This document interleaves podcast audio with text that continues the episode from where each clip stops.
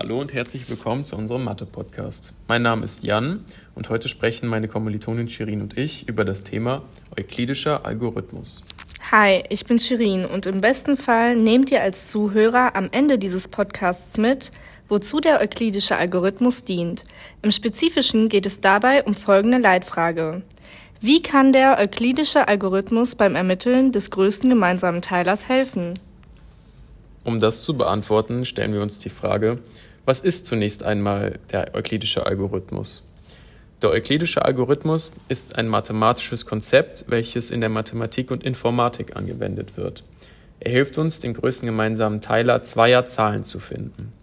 Der größte gemeinsame Teiler wird auch GGT genannt.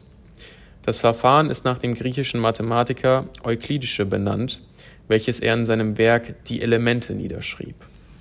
Die Frage ist jetzt, wie wendet man den euklidischen Algorithmus genau an? Das Verfahren kann auf natürliche Zahlen angewendet werden. Es beginnt damit, dass ihr den größten gemeinsamen Teiler von zwei Zahlen ermitteln möchtet.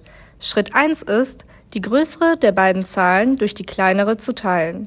Als nächstes wird der Rest der Division als neue Zahl genommen und durch die vorherige kleinere Zahl geteilt. Dies wird immer wieder wiederholt, bis der Rest gleich Null ist. Die letzte kleinere Zahl, mit der dividiert wurde, ist der größte gemeinsame Teiler beider Zahlen. Um dies besser zu veranschaulichen, führen wir ein einfaches Beispiel an. Hm, Shirin, nennen wir doch mal zwei natürliche Zahlen, die mehrere gemeinsame Teiler besitzen. In Ordnung. Hm, dann hätte ich gerne den größten gemeinsamen Teiler von 160. Wie schon besprochen, wäre der erste Schritt nun 100 geteilt durch 60 zu rechnen. Als Ergebnis bekommen wir dann eine 1 mit dem Rest 40 raus.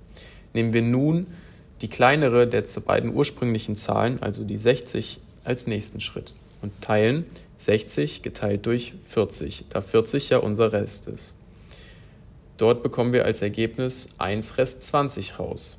Führen wir das im nächsten Schritt weiter, teilen wir 40 geteilt durch 20 und bekommen als Ergebnis eine 2 raus ohne Rest.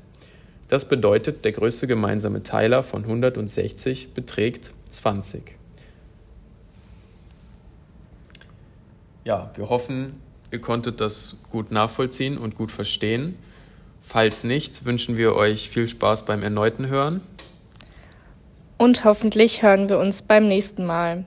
Tschüss!